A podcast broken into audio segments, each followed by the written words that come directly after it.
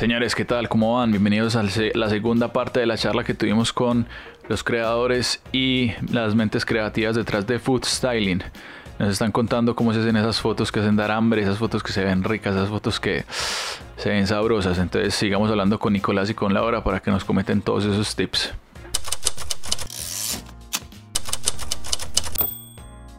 Ay, marica. Bueno, entonces, por ejemplo, cuando uno tiene un modelo, entonces, no sé, lo maquillas para que no se le vea la rubita o para que no se le vea el moquí, ¿sí entiendes? Como que se le oculta al, a la comida o, como hacia dónde quiere el maquillaje llevar la comida. Pues voy a tocar como un puntico importante que escuché una colega decir en estos días que creo que estuvo en un podcast, que ella decía que que qué bueno que la gente entendiera que no es literalmente maquillaje de alimentos, sino estilismo de alimentos. Que no es lo que tú dices, sino como maquillar y tapar lo feo y lo malo, que es como engañar, sino simplemente resaltar la frescura, resaltar eh, texturas, humedades, eh, colores. Cuando realmente algo está muy feo, simplemente, pues yo que trabajo con cosas muy naturales, no lo uso yo trato de que todo esté pues como en su punto óptimo y que sea todo muy natural. Entonces simplemente es como resaltar cosas, no tanto maquillar. Por ejemplo, ya con un helado que sí se derrite, sí toca falsearlo del todo. Ahí sí entiendo, pero normalmente no. Ay, fue pucha. Bueno, y entonces, ya aquí estamos hablando del tema de, de, de la falsificación. Yo he visto, por ejemplo, a veces que hay, hay unos eh, productos que los cambian por otras cosas que ni siquiera son comida. Por ejemplo, he visto que mm. en los pancakes no le echan miel de verdad, sino que le echan eh, eh, aceite de motor. Sí. Entonces como que, uy, eso se ve muy rico, pero es aceite, o sea, es como que, ay, Mari, ¿qué otras cosas hay así? Sí. No, hay muchas, hay muchas. Pues el cereal lo hace muchas veces con colbón. en vez de leche colbón. Sí, para que se vea más espeso, más blanco y más brillante. Sí. Y los cereales no se te La verdad, eso es como más tendencia de food styling de los 80s, 90s, que estaban experimentando y no habían estilistas de alimentos dedicados 100% al alimento, sino que era gente que se dedicaba a muchas cosas y experimentaba. Hoy en día que ya hay como profesionales que estamos dedicados solamente a la comida, estamos pues como tratando de utilizar cosas más naturales, yo nunca utilizo nada que no sea comestible, o sea, lo, el 95% de todo lo que nosotros hacemos es comestible y no se desechan pues como alimentos. Que hoy en día no nos podemos poner a botar comida, por ejemplo. Casi todo se puede usar y, y, salvar. Uy, brutal eso. Si la otra vez estaba viendo un, un reportaje de Nat Geo que decían que como una tercera parte de la comida que se produce a nivel mundial la botan y gran parte de ese tercio es porque la, la zanahoria está torcida. Pues no es que esté mala, no es que, sino es que se ve fea. No, es muy triste. No, es muy triste. Y la comida realmente pues es, es, como algo de respeto. Nosotros lo que hacemos simplemente es tratarla de la mejor forma y de la, de la forma más natural. Brutal, brutal eso. Bueno, cuando volvamos un poquito a la historia, entonces empezaron primero con el nombre que nunca se va a saber y ya después Ignacio Food, ¿cierto? Sí.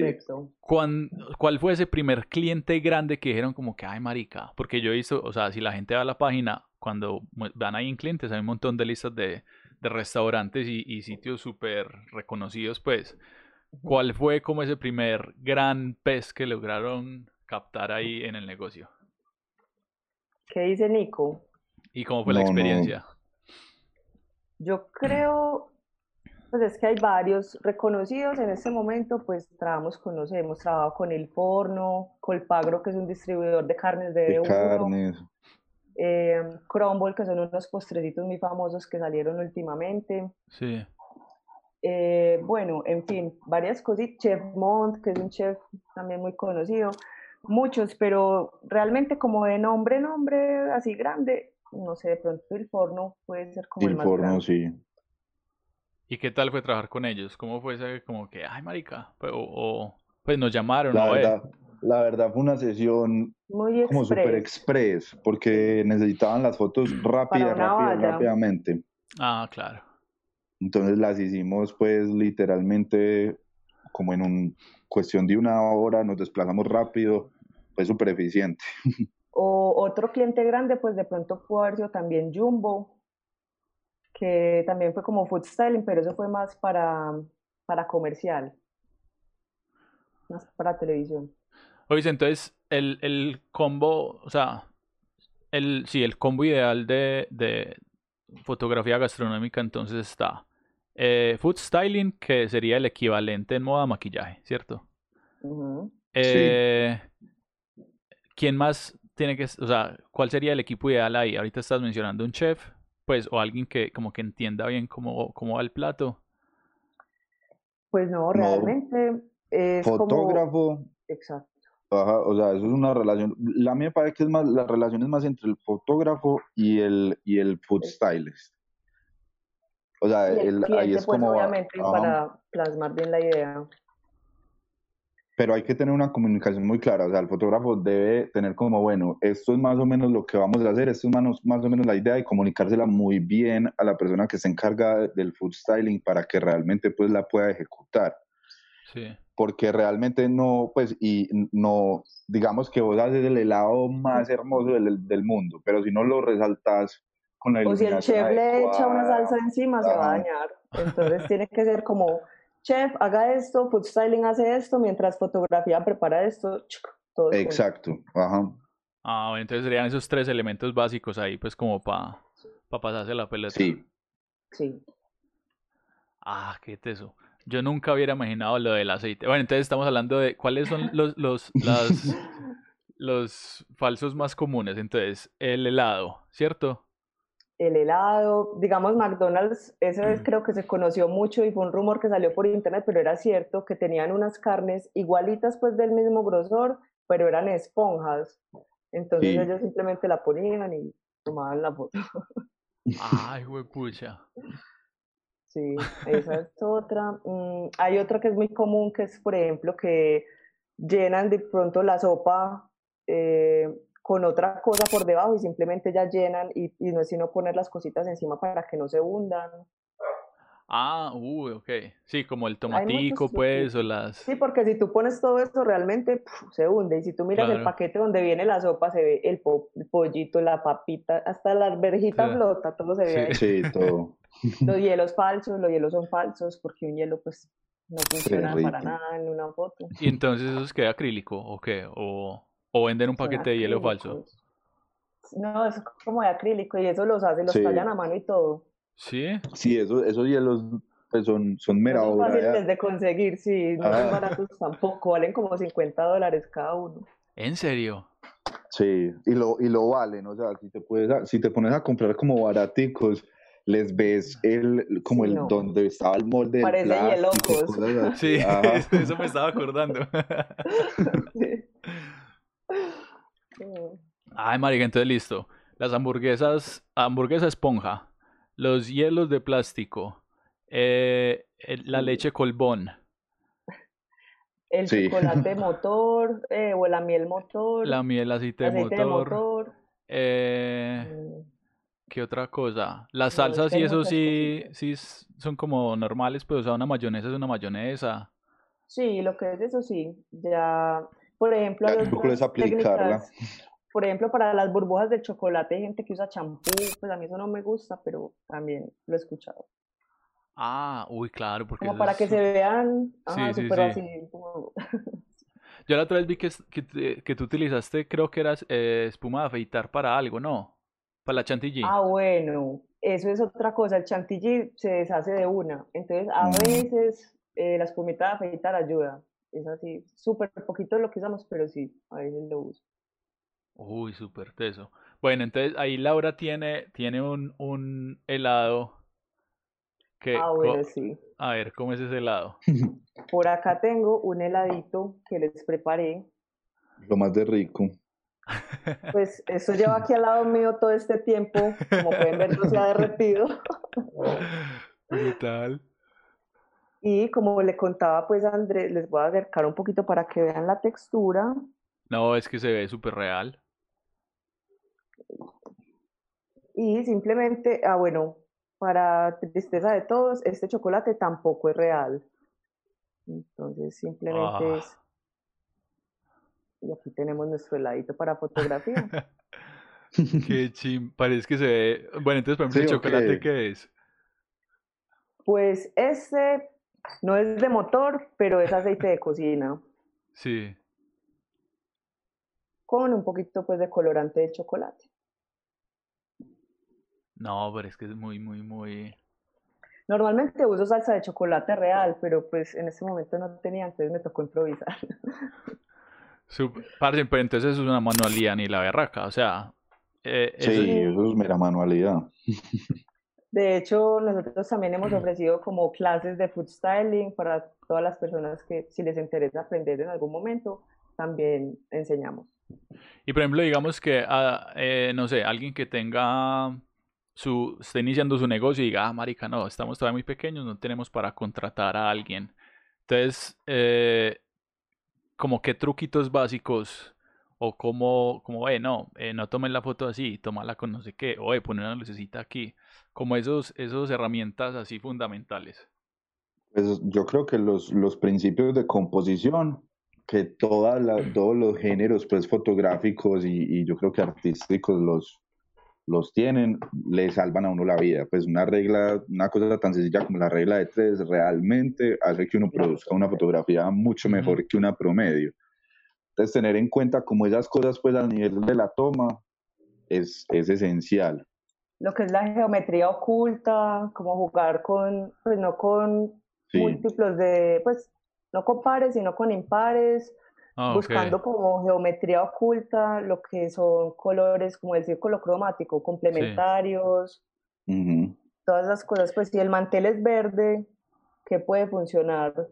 Un color complementario, un rojo puede caerle bien, como cositas así. Y ya pues como más dirigido a los alimentos, pues lo que te contaba ahorita, el casting de los ingredientes o de, de lo que se le vaya a tomar la foto es súper importante, es el paso número uno refrescar algunos productos que se vean, pues digamos, si yo saco una lechuga que, bueno, unas goticas de agua, una limonada con un limón, unas goticas de agua que se refresque. Eh, y siempre recomiendo, que es muy básico, pero mucha gente como que no cae en cuenta jugar con los ingredientes. Entonces, si tengo una pizza y es súper plana y no se ve casi, pues ambienta con unos tomates. ¿Qué más trae la pizza? Un pedazo de queso, y todo ese tipo de cosas, unas hojas frescas nunca caen mal. Eso también va muy por el sentido de, de como, o sea, la pizza, el plato, pero entonces la ambientación alrededor, que la cuchara, que el cuchillo, que como ese montón de cosas. con eso, con esos detallitos, que, que hicieron unas galletas recién salidas del horno, listo, entonces la harina, el huevo, todo eso. Todo eso y ahí viene un factor muy importante y sobre todo pues muy importante como en, el, en la fotografía contemporánea y es, y es el storytelling, o sea, yo qué historia estoy contando a través de mi, de mi fotografía. Y en alimentos es muy difícil contar una historia, porque el alimento normalmente se tiene que ver como en su mejor expresión. Entonces, ¿qué es lo que hace sobre todo pues Laura? Es aprovechar esos, esos mismos ingredientes y empezar a contar una historia a través de, de esos otros elementos que van a acompañar el alimento. O algo tan básico como simplemente ser muy claros con un cliente. Hay restaurantes, vos has visto el típico vasito de plástico que te sirven tan un jugo blanco, entonces como que en esos días me pasaron unos que, ah, mira, una limonada de coco yo pensé que era un jugo de guanábana, pues cuando lo vi. La importancia de una rebajita de limón y un coquito rallado por encima hacen la diferencia. Claro, total, total. de un jugo de guanábana a una limonada de coco hay una rodaja de limón o un coquito por detrás. Claro. Como darle al cliente esa pista importante. Uy, súper Detalles. Súper, súper teso. Bueno, a ver, espérate que... Ah, uy, sí, yo tengo otra foto que vi en la página que me pareció muy brutal y creo que tiene que ver por el lado de la edición. Hay una foto que ustedes tienen en la página que es un limón cayendo en el agua con el fondo negro. ¿Cómo, ¿cómo hicieron esa foto? ¿Cuántas piscinas tuvieron que...? No, ni siquiera. Con una pecera con una pederita, eh, pues la, una iluminación, pues, fondo oscuro. es un poco grande. Ajá. Y realmente edición no tiene mucha. Es más como la toma que hicimos donde no se alcanza a ver pues como ningún marco del vidrio ni nada. Sí. Pero nada de reflejos, o sea... yo vi esa foto y, y, se siente la frescura, es como que, uy, una limonada. Lo que va a la buena iluminación. claro, claro. Y lo que estabas diciendo ahorita, pues como los, los reflejos, eso es algo que es súper importante también en, a la hora pues de, de, hacer fotografía de alimentos y es, ¿dónde están mis brillos? ¿Qué, qué me está brillando y qué no? Hay alimentos que brillan y hay alimentos que no brillan. Las cucharas muchas veces uno no se da cuenta y sale uno así en la cuchara. todo sí, sale toda la... en los bowls, en las botellas, en las ollas. Hay que tener un montón de cuidado con todas esas cositas. Entonces, ¿qué? Pones como, o sea, distribuís la, las luces de cierta manera y también como que tapas otras luces, o cómo, cómo controlan eso ahí. Yo creo que lo que Nico hace es difuminar, pero no estoy segura que Sí, muchas veces hacemos, pues es como, primero, la posición de la luz es fundamental. ¿Dónde está la luz? porque la luz me va a generar unos, unos highlights pues que no voy a poder ocultar. Entonces, primero determino dónde quiero esos, esos brillos. Una vez ya tenga como determinados esos brillos, ya empiezo a poner otras luces que me, lógicamente me van a funcionar de relleno. Sí. Pero siempre pues manteniendo como, como esa luz principal que es la que me está manejando los brillos. ¿Por qué? Porque, por ejemplo, en este momento es muy, está muy de moda pues como la en, en, alimentos, eh, pues como estamos hablando de esa frescura y que los alimentos hablen por sí solos, que no sean muy, pues muy, nada muy falso, sino como es, entonces la iluminación lo tiene que acompañar y normalmente lo que están usando es una iluminación muy de mañana, como si fuera ese rocío de la mañana, desayunito pues en, una, en una, entonces tener unos brillos muy definidos de ese sol mañanero que es duro, pero al mismo tiempo tiene una suavidad Sí. Entonces, como alcanzar ese balance entre luz dura y luz suave sin generar una doble sombra. Uy, marica, eso tiene su ciencia ahí, para saber cómo balancear eso. Sí, es, es durito. Ajá, es durito. Eso es que eso es gran parte, o sea, eso consume buena parte del tiempo de preparación o, o que es lo como lo más Creo que lo que más Sí, pero lo bueno Ajá, pero ¿sabes qué es lo bueno? Que la, como la dupla entre Laura y yo, entonces mientras que yo estoy en una cosa, Laura está en la otra, entonces normalmente estamos listos para trabajar al mismo tiempo. Entonces siempre trabajan ustedes dos, o a veces cuando es un trabajo muy grande traen otra persona, o cómo es, cómo es la dinámica ahí de, distribución de las cargas. Sí, nosotros normalmente pues, eh, ah, tenemos, un asistente porque es demasiado, pues si son demasiados equipos, en solo platicos y chécheres de utilería son bolsas, maquillaje de alimentos son maletas, varias maletines, y en, iluminación son dos maletas de luces, dos maletas de trípodes, dos, pues no es mucha cosa, demasiado. Uy, marica. Vení, trasteo. ¿Y, y qué, qué tantos chécheres hay en la maleta de, de maquillaje? O sea, me estoy imaginando como un montón de sprays y cositas así, como algunas brochitas, pero no sé guantes, más. brochas, barnices, em, pigmentos, texturizadores. Eso, por ejemplo, usamos ah, en estos días que nos pasó que le echamos un poquito de sal de más a una cerveza para que le subiera como la espuma y sí. se disparó eso así. Sí. Durísimo. Ah, con, con, esto le digo todo. Si usted coge el maletín de Laura si usted coge el maletín de Laura, puede realizar una pequeña cirugía en alguien sin ningún problema. Bisturís, trapos y ahí Ay, marica. De todo, de todo lo que te puedas imaginar. Muchos chécheres. Sí, porque, o sea, maquillaje yo me imagino es como la, la mariconerita, pues, que llevan las, las viejas en la, en, así como Mariconerita. Pero, pero tres maletas de maquillaje, güey, pucha. Sí, pues, de hecho, hay una que es como solo, solo de especies, que ahí hay maní, almendras, azúcar, sal, de todos los tipos de sales. Bueno, hay una que es solo de especias y otra que es solo de herramientas. Y últimamente me tocó comprar como un cinturón de herramientas también para ponerme todo porque ya no me alcanzaba, pues ya no ¿Cuál Batman? Exacto. Sí, igualita. Hoy entonces has aprendido mucho de, de términos gastronómicos, porque por ejemplo, no, no sé, ah, que sal marina, ah, que sal del Himalaya, ah, que sal no sé qué. Que, Estos días me trajeron unas que sal de Manao y es como una sal de, de las salinas de Perú, que es, los cristales son así de gruesos. Sí, más bonito. Sí, hemos aprendido un montón. O nos vamos para la minorista a tomarle fotos a todas las especies, ¿te acuerdas, Nico? Sí. Ay, marica. Uno también se va haciendo como contactos, pues, con, como con gente que, que trae, digamos, como, digamos, cosas exóticas. En la mayorista hay una... azafrán, Ujú. ¿te acuerdas también? Sí, En la mayorista hay una gente que trae unas cosas, uff, espectaculares. de especies. ¿En serio? Es Sí. brutal. O sea, uno entra y solo conoce la mitad o menos. Si no, es como, no sé, pues albahaca, romero, curry, eh, No, y cúrcuma. cosas raras. Ajís, por ejemplo, ah, que es que, que, es que en, en Colombia no podemos comprar, no hay tantos ajís como en México. Váyase para allá. los encuentra Y, allí le digo que encuentra lo que quiera. Ay, ¿y cómo se llama el chuzo? Eh, Frutos y semillas. eso, frutos y semillas. ¿Es en la mayorista? Sí, Ah, bueno. Iré por allá ya que la cuarentena chévere. se está, se está terminando. Ay, sí, menos mal.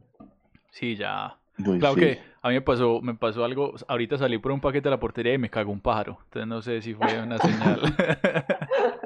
No, Buena pero eso es buena suerte, eso es buena suerte. Qué rico. Ojalá, ojalá que sí. Bueno, muchachos, si no estuvieran haciendo fotografía gastronómica, ¿qué estarían haciendo? ¿Qué creen que, que hubiera sido el rumbo? O sea, si, si, si no hubiéramos llegado pues como a la fotografía, Sí, o sea, primero, dentro de la fotografía, si no fuera gastronómica, ¿qué tipo de fotografía estarían haciendo? Y si no estuvieran haciendo fotografía, ¿en dónde estarían en ese momento? Abogado, no sé. Pues yo creo que si yo estuviera haciendo fotografía que no fuera de alimentos, estaría en producto. Y si no estuviera en fotografía, estaría haciendo algo con gastronomía. sí, estaría eso sí, Clases seguro. de cocina, haciendo, vendiendo panes, haciendo postres o algo así.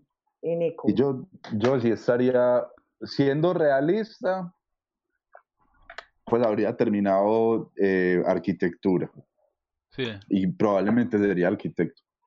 Pero si hubiera seguido mis sueños, sería Ah, bueno. piloto. Qué chimba. Yo quería ser MacGyver cuando era chiquito, pero no me dio. Bueno, muchachos, para que la gente sepa, los que están viendo el video o escuchando el podcast, eh, ¿dónde pueden encontrar a Food? ¿Qué hace Food? Porque también he visto que hacen eh, como proyectos audiovisuales y demás, eh, como para que la gente se entere un poquito. Bueno, pues no, realmente Food eh, está en redes, en la página web www.foodstyling.com. Trabajamos solamente en Medellín, pues obviamente por cuestiones del desplazamiento de equipos.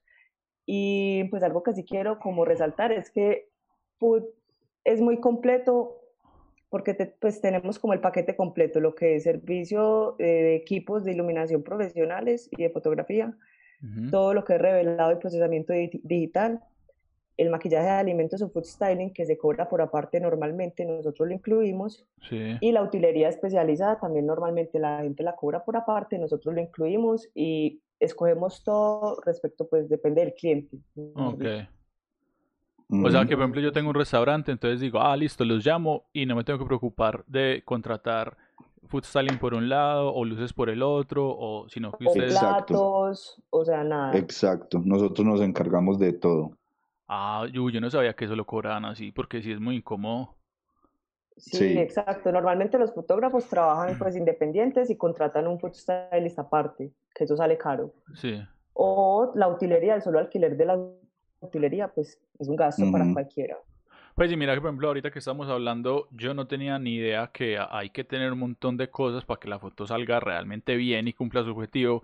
Y ahora, por ejemplo, una Sí. persona que tenga un restaurante pequeño no va a tener ni idea como que, ay, ¿cómo así? ¿Qué hay que comprar? Pues, o, o que necesito estas Hasta si no luces o... tienes una locación, como que, ay, quiero un fondo bonito de madera, nosotros lo imprimimos, lo hacemos a tu gusto, lo personalizamos, todo es como al gusto del Sí. cliente. Ah, qué chimba, qué chimba. Sí. Bueno, no, muchachos, muchas gracias por estar por acá. Eh, me quedé muy antojado de, de esa Del ladito. comida. Sí. sí, sí, me lo voy sí. a mordisquear. Bueno, muchas gracias por, de glucosa. por el... Gracias, chicos. Total. De un Andrés, Gracias, gracias a vos por la ti por invitación. este espacio. No, no, brutal. Me alegra mucho que hayan, hayan aceptado la, la invitación. Y bueno, pues, a ver eh, cómo sigue la cosa con la cuarentena y ojalá De que el negocio siga creciendo un montón. Cuando quiera nos vuelve a que sí. Hágale, sí. No, por ejemplo, podemos hacer, podríamos hacer ahí, si la gente pues se anima ahí en los comentarios, o, de un pequeño tutorial para ver cómo se hace ese helado o... cuando quieran, lo que Epa, cuando El conocimiento está y es para todos. Sí, sí, para que la gente se antoje ahí. Imagino que mucha gente debe tener sus hijos en la casa como que, marica, que pongo a hacer este peladito aquí? Que se ponga a hacer... Hacer un helado falso. Food styling, sí, total. envenena al papá después. Amigo, ¿qué le pasó? No, me quedé el helado del niño.